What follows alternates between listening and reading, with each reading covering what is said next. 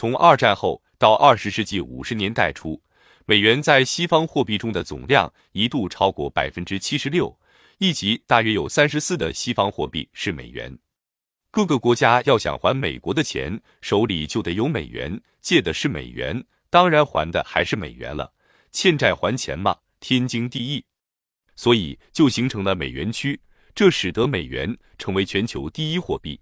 后来逐渐演变为取代黄金的美元本位，于是就造成了这样的经济循环：美国把设备给你，来帮助你经济复苏；你经济复苏以后，生产出美国需要的消费品，卖到美国去以后，美国再给你钱，你才能还美国的债。不过，随着战后欧洲、日本经济的不断发展，到五十年代末期，基本完成了在工业化。就是重新工业化的过程。六十年代，制造业开始大规模发展，各国开始立足于本国的生产能力和对外贸易发行的货币。由于基本上与实质经济、实质经济也有叫实物经济的需要高度相关，所以西方各主要工业国所发行的货币相对来讲就开始坚挺，逐步使得美元占世界货币份额的比重开始有所下降。随后就有一九七一年布雷顿森林体系解体，浮动汇率取代固定汇率等，大家在各种教材上也都有所了解，不多说了。总之，是因为战后马歇尔计划所带来的机会，美国得以通过大规模的商品输出维系传统的制造业膨胀，但是。由于这客观上导致美元占世界货币总量的绝对份额，进而导致美国战后从二十世纪五十至六十年代制造业膨胀达到顶峰以后，就出现了初步的经济结构调整。我把这种调整称为金融资本异化于产业资本。一般来说，在 GET 这个阶段，实际上并没有形成对欧洲传统制造业的结构调整机会。后来到七十至八十年代。欧洲和日本也开始了经济结构的调整，大规模向发展中国家转移制造业。同期，在资本输出的带动下，德国马克和日元都出现过升值。这时，美国已基本上演变成了世界的中央银行，以及美国可以通过发行货币，向世界上所有追求贸易盈余的发展中的工业化国家征收铸币税。这对美国来说是巨大的空前的历史机遇。这个机会导致了美国的经济结构重大调整，逐渐调整成以金融服务业为主导。它可以逐渐让传统的制造业这种实质经济移出美国，而主要发展资本经济。特别是到了八十年代里根政府时代，表现得尤为突出。随着美国逐渐演变成全球的金融中心。以资本交易、以金融为主的服务业，在美国 GDP 国内生产总值中占的份额也越来越高。到了九十年代后期，就已经超过了三十四，近年来甚至达到了百分之八十五。于是，美国的实质经济基本上衰退，大规模移出本土，所形成新的经济循环是跨国公司在全球范围组织生产，而利润回流美国，进入资本市场。获取增值收益。八十年代中期和九十年代初，我去美国考察的时候，眼见着美国的夕阳产业不断调整，看着像匹兹堡这样的地方，从原来的钢铁工业中心变成以旅游、金融和计算机为主的城市，经济结构调整很快。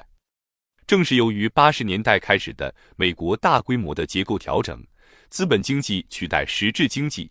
因此，它必然要求资本自由流动。于是，在一九八六年，里根政府提出关税贸易总协定不应该再满足于一般商品的自由贸易，而强调把资本的自由流动纳入关税贸易总协定中来。但因为各国反对的力量很大，所以才在 GET 之外再搞个乌拉圭回合，把美国的要求列入谈判。这就是所谓乌拉圭回合的由来。同时，又因为美国是新大陆国家，农场规模很大，它的主要农产品占世界农产品市场的百分之五十以上，所以同时列入乌拉圭回合谈判的就是这两个主要内容：其一是金融业，即以金融为主的资本自由流动；其二是农业。这两个都是战略性的，或者说是基础性的产业。可见，在二十世纪四十年代末期确定的 GATT 的制度框架下，各国本来只承诺一般商品的自由贸易，但如果金融业和农业也完全开放自由贸易，就能够动摇人家的国本了。金融是什么？它是一种以货币为表现形式的社会信用。而到现代社会，信用是政府政治强权的产物。客观上说，金融背后起支撑作用的基础就具有政权这样的政治特性，因此就又产生矛盾了。一方面，金融的无国界在事实上是不可能的；另一方面，发展中国家必须以所谓的维持国际收支平衡来保证币值稳定。也就是说，储存外国的硬通货是本国货币稳定的重要因素之一。今天看是什么意思呢？就是说，存多少美元是决定本国货币是否稳定的重要因素。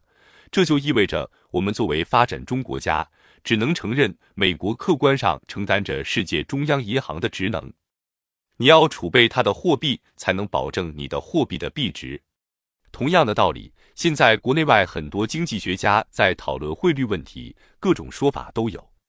中国为什么不必调整汇率？其根本的经济原因是什么呢？就在于中国目前的外汇储备是世界第二。二零零一年底，我们的外汇储备将超过两千亿美元，日本两千年才不过两千三百多亿美元，内地再加上香港的大约一千亿美元。中国的外汇储备将可能是全球第一，有这么多的外汇储备，币值当然也就非常坚挺。为什么人民币越来越升值呢？就是因为外汇储备越来越多。中国的商业银行去评级标准不高，也评不出什么好级来。这是因为银行的不良资产的比重相当大，但是中国的外汇储备太大，所以本币贬不了值。综上所述。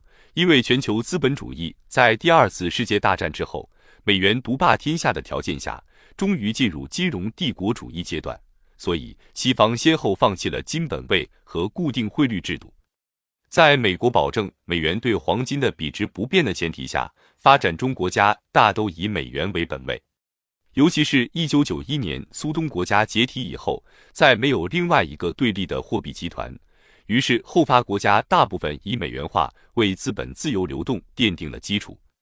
期间，一九九四年正式建立世界贸易组织，表明了这种趋势。当资本过剩和农业资源充裕的发达国家得以把资本的自由流动和农产品的自由贸易纳入 WTO 的制度框架内，就能够主宰今天的世界经济。